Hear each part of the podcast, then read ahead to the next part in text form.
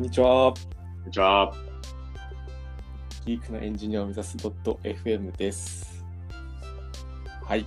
えーこのはいポッドキャストはですね、えータカパイとヤギヌーによる、えーポッドキャストになっております。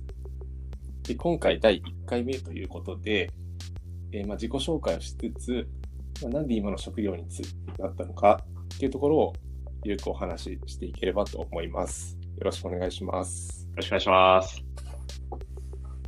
はいや。ついに、ついに始まりましたね。第1回目。第1回目。はい。ちょっとリモートの収録難しい部分もありますけど、そうですよね。本当は、こう、オンラインで収録しようっていう話だったんですけど、うん。このご時世なんで、ちょっと家からお互いに収録を。そうですね。なんか Google と Facebook がもはう、ね年末までワークフロムホームみたいなはいはいはい。報道が出てましたね。そうですよね。めっちゃ長いですね。あともう半年以上。そうですよね。はい。やっぱ結構先手を打ってきますよね、大きい会社は。ああ、そうですね。まあなんかす、すごい、すごいですね。うんうんうん。はい。というところで、じゃあ簡単にまずお互い自己紹介から始めていきましょうか。はい。はい。ではまず私から、えっと、Twitter、アットマーク、タカパイ0210でやっております。えっと、今、機械学習エンジニアとして、コネヒトという会社で働いています。うんはい。で、コネヒトって、あまり聞いたことある方少ないと思うんですけど、えっと、ママ向けのアプリを開発してまして、えっと、ママリというサービスを運営してますと。はい。で、簡単に、えっと、まあ、僕の過去を振り返ると、学生時代は、えっと、工学部の情報系の学科で、うんえっと、研究自体はなんか大学専用 SNS の研究みたいなことを、まあ、やりつつ、スマブラ64をめっちゃやってましたね。あの研究室に一台あるあのスマブラをめってましたね。はい。大体どこの研究室にもある、そうそう、置いてあるやつですね。語り継がれるゲーム機がはいはい。あるやつです。そうあるやつですね。で、なんかそのスマブラをでっかいプロジェクターに移して、みんなでやったりしてましたね。楽しそう。はい。で、まあ、卒業しまして、えっと、新卒で入社したのが、えっと、SIR の会社でした。で、そこに、まあ、約6年くらい勤めてました。で、そこで何やってたかっていうと、まあ、主に製造業向けに ERP パッケージの導入などをしてました。そうですね。例えばなんで、えー食品会社さんですとか、あとは、なんだろうな、建設現場のショベルカーとかそういうの作っている会社さんとかにパッケージを導入してました、ね。で、その時は開発5割で、なんか要件定義とか5割みたいな働き方をしてました。うん。はい。で、開発言語はスモールトークっていう、多分皆さん全然聞いたことのない言語 でこれ開発してましたね。僕も聞いたことないですね。そうですよね。なかなかレレアというか、そのはい取り扱ってたパッケージに依存してたんで、はいもうこれ以外の選択肢がなかったっていう感じです。でなんか分析でいう、えなんか SASS とかですかね ?SPSS でしたっけ？なんかありますはい。分析ソフトに依存してる。あ、そうです。そんな感じですね。なるほど、なるほど。ですね。で、なんか、まあそういう環境だったんで、まあもう少しなんかモダンな技術を身につけたいなと思っていて、もうまあ自分でそう、iOS のアプリ作ったり、なんか Ruby だったり Python っていうのを、まあ、勉強してましたと。で、そんなこんなで転職活動をし始めて、うんで今、コネヒトという会社で、今1年ぐらい、転職して1年ぐらい経ちました。はい。で、現職では、えっと、主に自然言語処理を使って、えーとコミュニティの異常検知だったり、あとは記事のリコメンドシステムなどに携わっています。はい。そんな形ですかね。結構前職6年って長いですね。長いですね。結構いました。はあ僕があ、すいません。あ僕が、あの、はい今、2年、社会人2年ぐらいなんで、はいはいはい。その3倍って考えるとちょっと想像つかない。確かにそうですよね。あ、でも、そうですよね。ウェブ業界自体も短いですよね。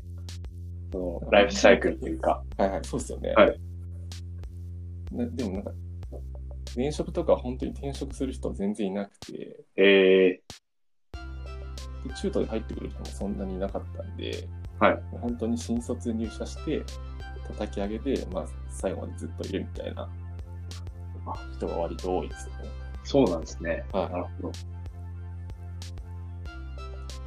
じゃあ、なんかトラディショナルな感じの。そうですね。そんなに大きい会社ではなかったんですけど、なんか制度的にはトラディショナルな感じでしたね。なるほ制度ど。とか文化は。はい。じゃあ僕。はい。いきますか。じゃあそうですね。ヤギヌさんお願いします。はい。じゃあ、えー、ヤディヌーンと申します。で、アットマーク、ヤディヌーンでツイッターやっております。で、今は、とデータアナリストをメルカリという会社でやってます。で、学生時代は、と僕は自動車向けの潤滑油の研究をしていて、で、まあ、1データやるのに、だいたいそうですね。えー潤滑油の研究をしていて、で、なんか、自動車の、その摩擦を下げて、で、まあ、二酸化炭素の排出量とかをまあ減らしていこうっていう、まあ、意義のある研究ではあったんですけど、まあ、1データやるのに、まあ、3時間から24時間ぐらいかかるってことで、ビッグデータとは程遠い世界でしたと。なので、まあ、そこで進んでいく未来はあまり見えなくて、とウェブ系の業界に進みました。学部卒ですね。院まで行かなかったです。で、前職はグロービスという会社で、まあ、データサイエンティストをやっていて、まあ、で、でもデータサイエンティストと言いつつも、まあ、結構データにまつわる業務の何でもあるみたいな感じで、うんうん。で、割ともう、は、薄く広くいろいろやらせていただきました。で、まあ、本当にいろいろやってて、例えば分析基盤の整備とか、まああとは可視化、その KPI の可視化とかも全然できてなかった状態だったんで、可視化をやったりとか、まあ、普通に集計分析したりとか、あとは非アナリスト向けにあの STL 勉強会やったりとか、あとは最後の方、ちょっと推薦系、レコメンドエンジンの、えっ、と、改善と、あとはリリースに関わったりして、まあ本当なんかデータ分析系業務のなんかフルコースをそこでちょっと経験した感じかなと思いました。で、今の会社、メルカリでは、えっ、と、エビテスト周りの改善とか、あとは、のデータアナリストなんで、えっ、と、プロダクトの分析をやったりしてますという感じです。なるほど、なるほど。この円滑円滑油の研究は、はい。あれですね、確かに今の職種とは結構、かけ離れてるものだった感じですね。あ、そうですね。まあなんか、その僕の学部が科学工学科っていうところだったんですけど、はいはいはい。なんかそこの研究室って、まあ、ど、どこも、あの、なんだろうな、その、研究室に配属される時点で、まあ、結構ウェブ系業界に行くってことは決めてたんですよ。あ、なるほど、なるほど。で、でそこの研究室ってどこもまあ、その、全然関係ないところだったんで、まあ、な、なるべくその、なんですかね、あの、その研究に全てを捧げずに済むところに行きたいなと思ってたんですよね。はいはいはい。そういうふうに研究室を選ぼうと思ってて、で、結構、その潤滑油向けの研究のところは、まあ1データやるのに3時間から24時間って書いあの、なってるんですけど、あの、まあデータを得るのにすごい時間がかかるっていうのは、まあその通りなんですけど、はいあの、逆に言えば、その実験を回してる間は、あの、暇なんですよ。確かに確かに。だその間に、あの、いろいろ勉強できたんで、まあ、やまあ、やっぱ自分に負けてゲームとかもやっちゃったりしたんですけど、はいはいはい。まあ、そうですね。はいそうですね。まあでも、だいぶそこでいろいろ Python とか機械学習とか周りを勉強してましたね。あ、そうなんですね。はい。すごい。いやいや、僕なんか研究室決めるときは、教授と一番飲みに行ってたから、そこの研究室に入れました。すごいですねあ、もう、えー、あ、学、学、え、研究室配属の前に飲み会あったんですか、教授と。あ、そうですね。ええあそうなんだ。すみません、余談でした、完全に。いやいやいやあ、そうなんですね。そこから、こう、なんで、えっ、と、グロービズに入社されたんですあ、なんか、だ僕、大学3年から4年の時にかね。留年し、留年したんですけど、はい。はいはい。まあ、その1年めちゃくちゃ暇で、まあ、このまま行ったら多分、その、なんですかね。まあ、いい大人になれないだろうと。多分この1年を無駄に過ごしたら、僕はやばいことになると。な、なんかその、きすごい危機感を持ったんですよね。留年してるんですけど。で、そこで、まあ、まあ、そのたまたまインターン調べて。で、い行ったら、まあそこがコンサル系のインターンで、で、たまたま通って、で、ちょっとデータ分析って面白いなっていうことを思いましたね。で、そこで、ある程度方向性が、はい、そっちの方向に行きました。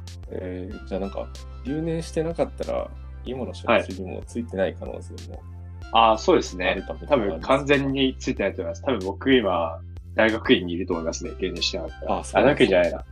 大学院卒業して、あ、なんか、そうですね。僕の大学って大学院進学率がもう95%ぐらいなんですよ。おーなるほど。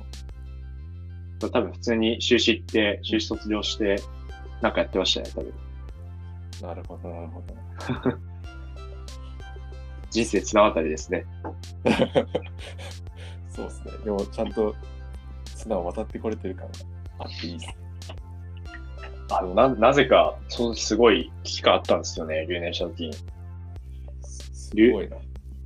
や、留年する前に、その危機感を発しろっていう話だとは思うんですけど。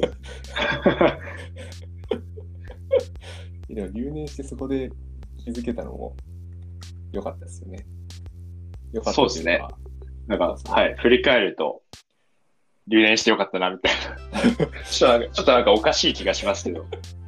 まあ、あの時の留年がターニングポイントだったのは間違いないです。そういうことですよね。はい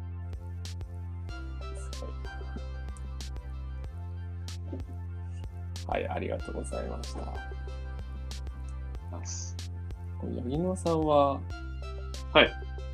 なんで、まあ、コンサルのインターンに行って、はいフロービーズさんに入ったと思うんですけど、はい。そこからこう、なぜメルカリさんに行こうと思ったんですか？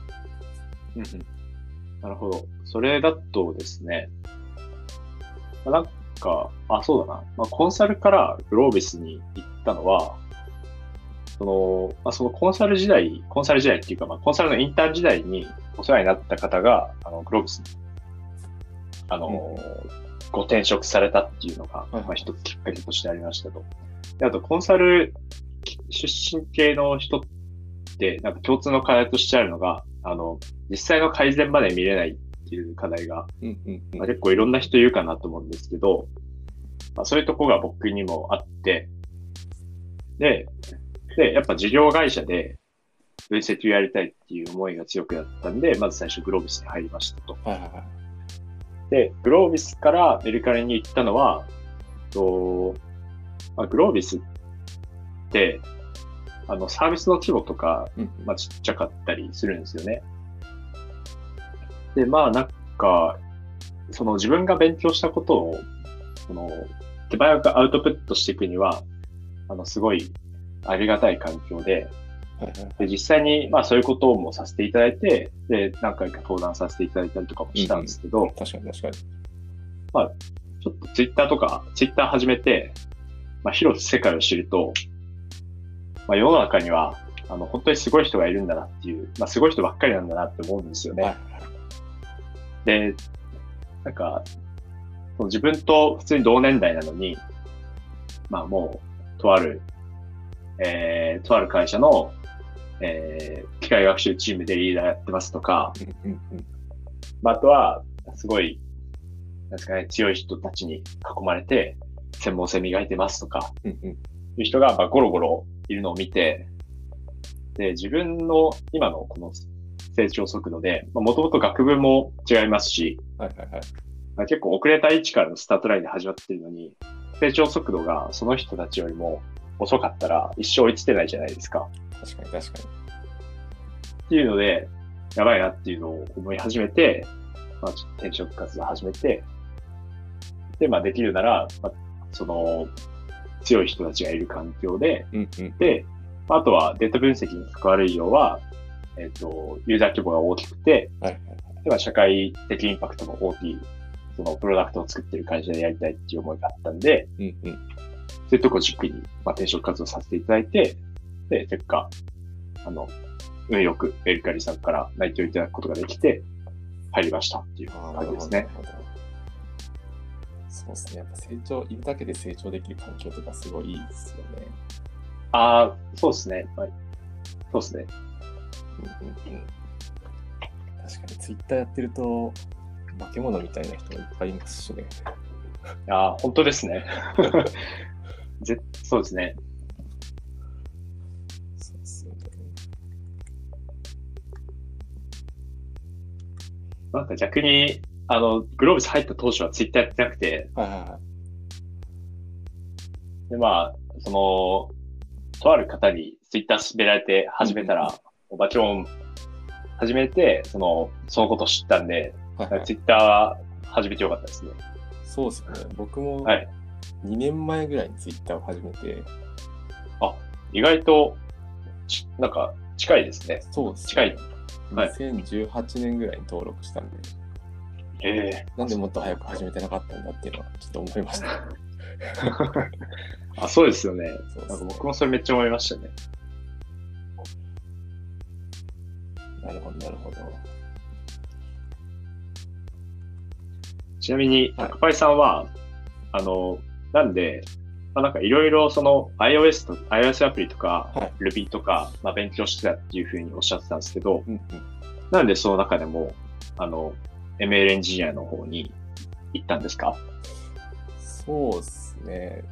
確かに最初は iOS、まあその当時は Objective-C っていう言語で書いてたりとかしていて、で、なんか Web 系のサービスでどんな言語使われてることが多いんだろうなみたいなのを調べてみると、結構当時は Ruby を採用してる企業が多くて、うん。それなんかとりあえず Ruby を勉強してみようかなと思って、あの、Rails チュートリアルをやったんですよね。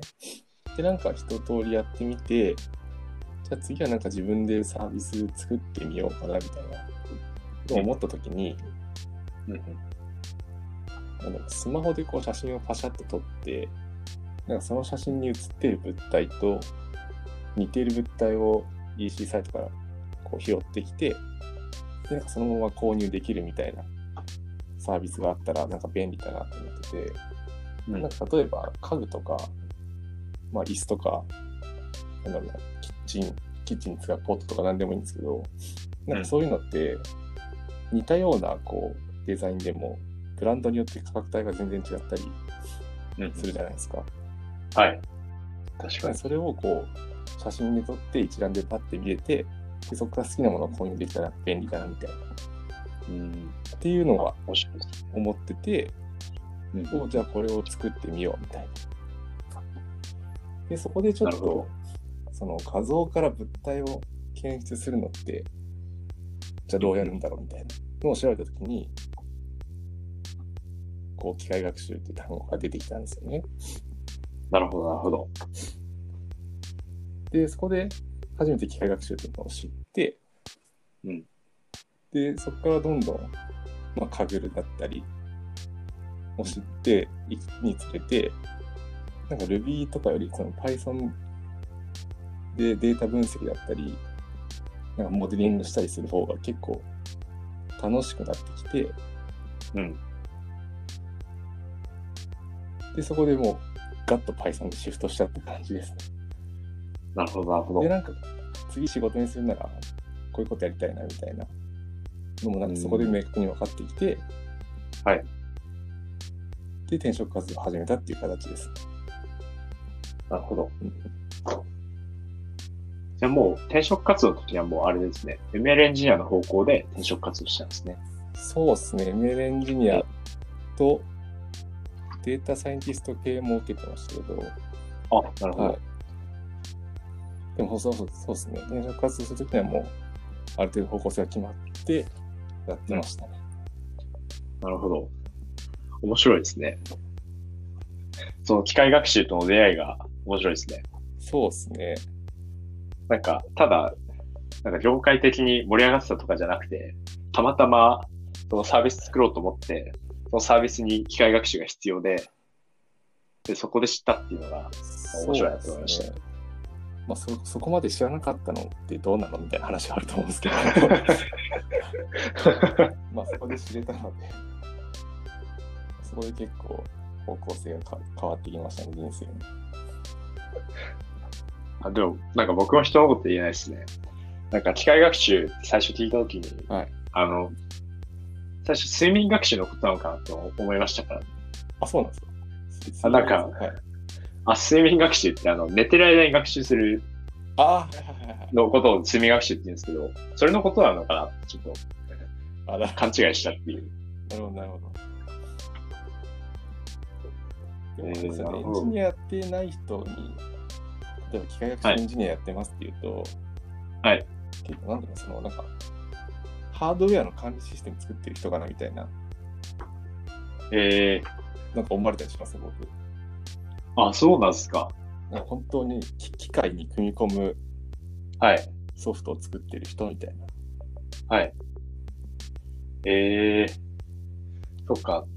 だからなんかまなあ、まだあんまり一般的に、まあ、AI って言葉をし広く知られてますけど、機械学習って言葉はまだ割と知らない人は知らないんだなっていうのを思いああ。そうですね。そうですね。確かに AI は、まあ良くも悪くも使いやすい言葉ですよね。そうっすよね。そんな感じで、そうですね、転職してきたって感じですね。うん。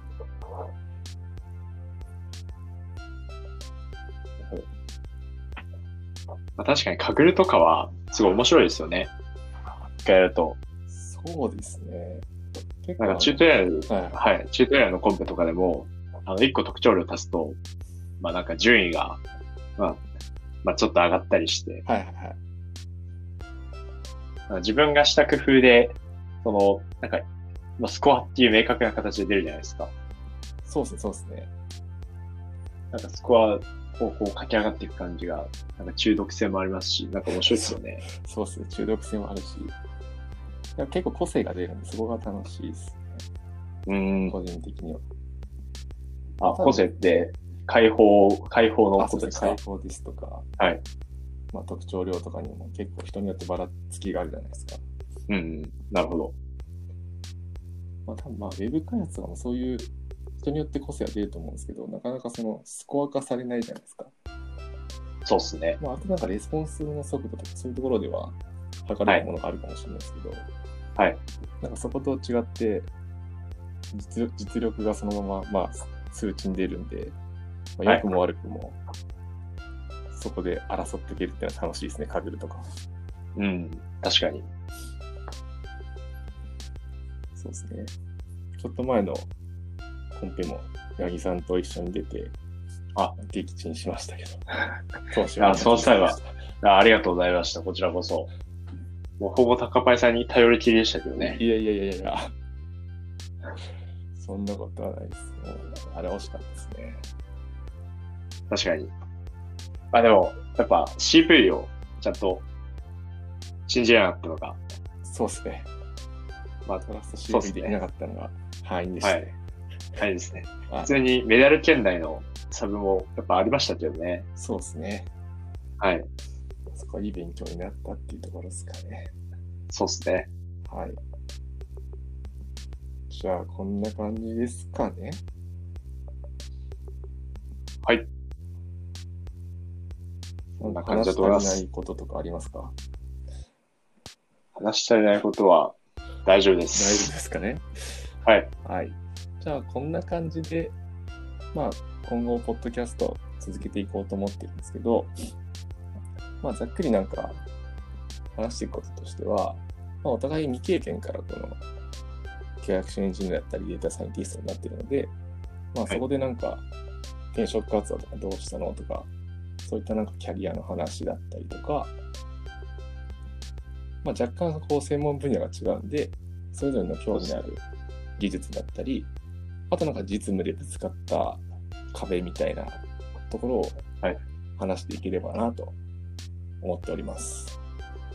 はい。はい。という感じで、第1回、これにて終わろうと思います。はい。はい。ご視聴ありがとうございました。ありがとうございました。